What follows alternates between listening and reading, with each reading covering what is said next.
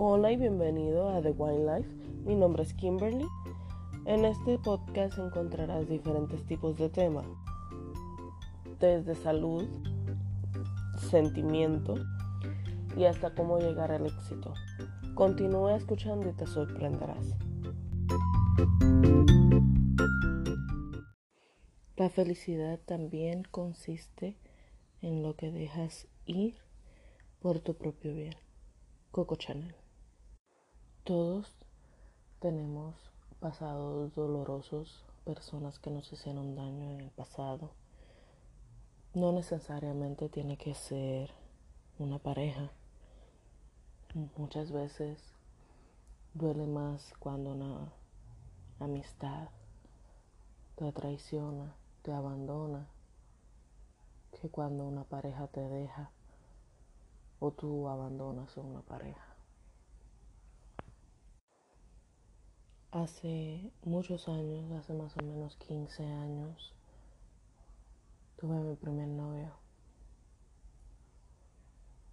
Y llevo días pensando mucho en él.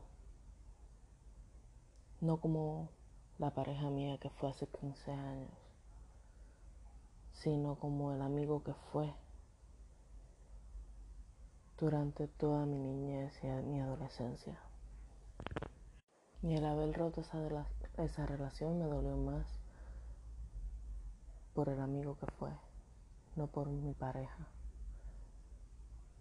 Y eventualmente también he estado pensando en muchas amistades que he estado perdiendo a través de los años.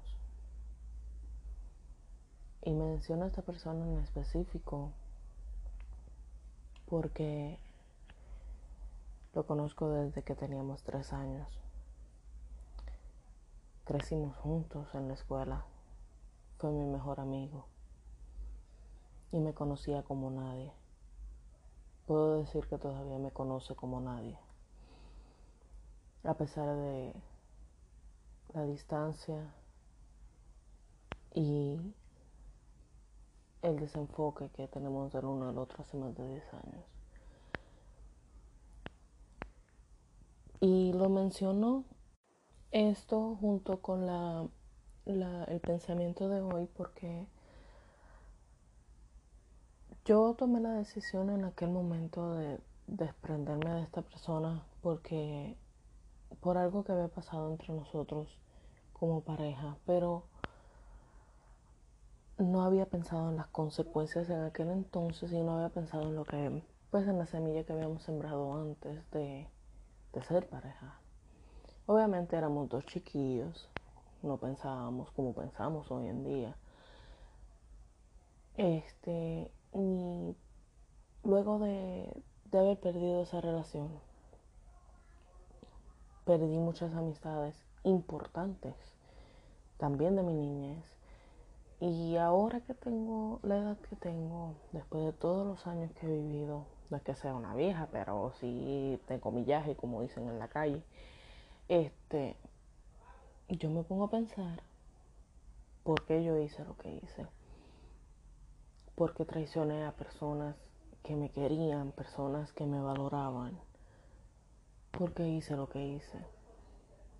Y los extraño, los extraño. Y los extraño y si los tuviera de frente les pediría perdón por lo que hice y por lo que no hice. Y sé que suena ridículo. Muchas personas dirían, pero Kimberly, tú no tienes por qué pedir perdón por algo que tú no hiciste. Y si es cierto, yo no tengo que disculparme con nadie por cosas que yo no hice. Pero cuando tenía 17, 18 años pasó algo, yo tomé unas decisiones con amistades mías, también de mi niñez, que fueron erróneas. Y, lo, y tomé esas decisiones por acercarme a una persona que también, aunque hoy en día sigue siendo una persona importante para mí, me desconecté de personas que hoy en día fueran mi backup, como quien dice, porque no es lo mismo tener una amistad que recién conoces a una persona de hace 20, 30 años. O sea, para mí. Era, era prácticamente mi hermano. O sea, no estoy hablando de mi primer novio, estoy hablando de otra persona. Y esta persona que yo traicioné era prácticamente mi hermano. No nos cambiaron los pañales al mismo tiempo porque nuestras madres no se conocían. Pero si se llegasen a conocer, nos cambian los pañales al mismo tiempo. Pero sería la única persona a que al sol de hoy, si yo llego a tener de frente, si le tengo que pedir perdón por lo que hice y por lo que no hice, lo hago. Pero él a mí no me va a dar, ni me ha dado la oportunidad de hacerlo. Eventualmente, después que pasó eso, cuando yo tenía mis 15, 17, 20 años, después de esa década, después del 2010 en adelante, que yo perdí mis amistades, la mayoría de mis amistades importantes de mi niñez,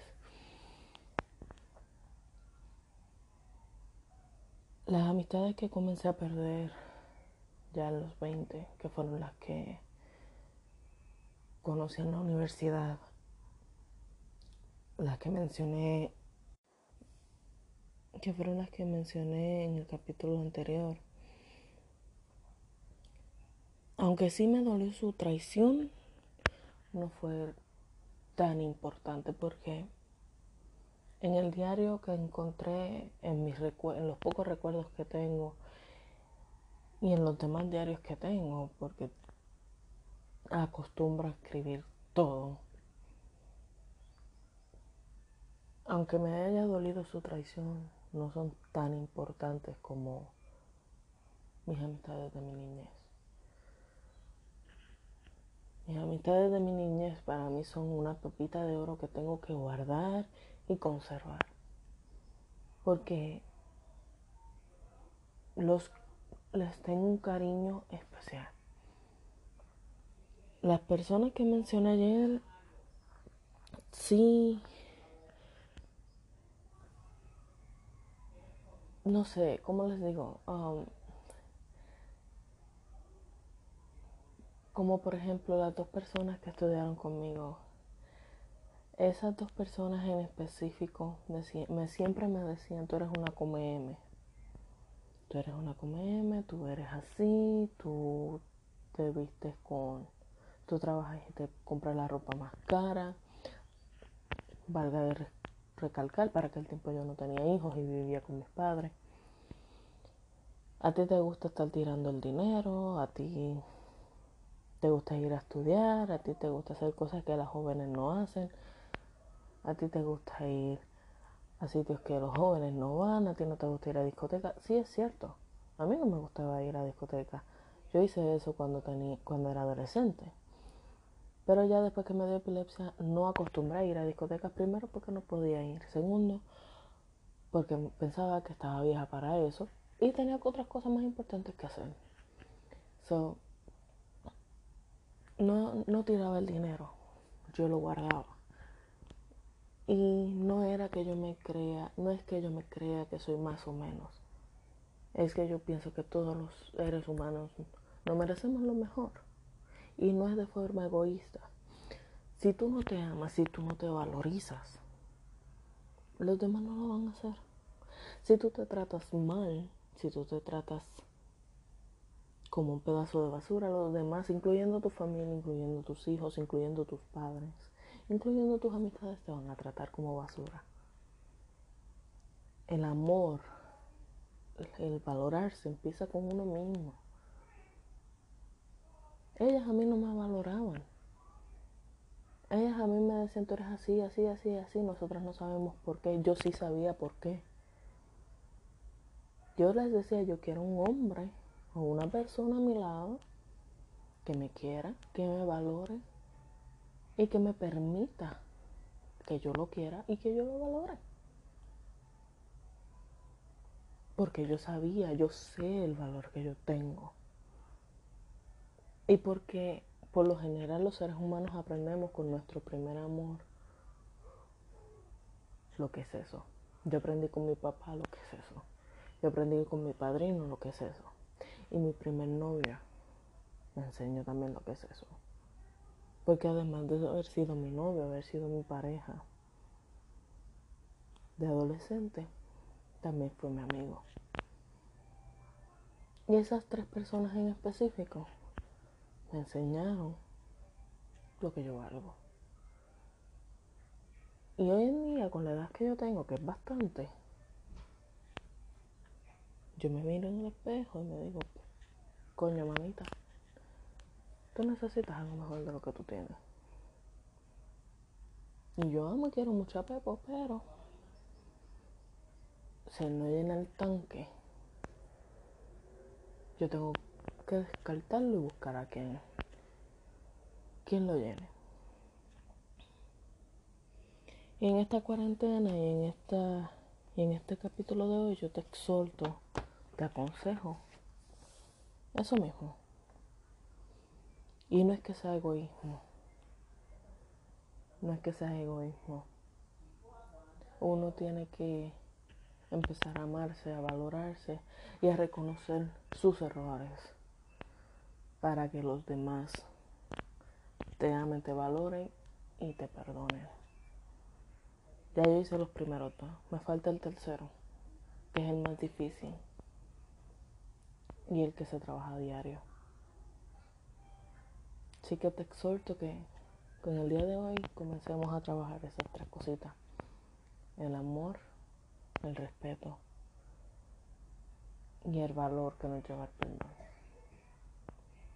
Espero que te encuentres bien en esta cuarentena. Espero que pronto salgamos del coronavirus y que cuando escuches esto, pues ya lo del coronavirus se ha pasado. Cuídate mucho.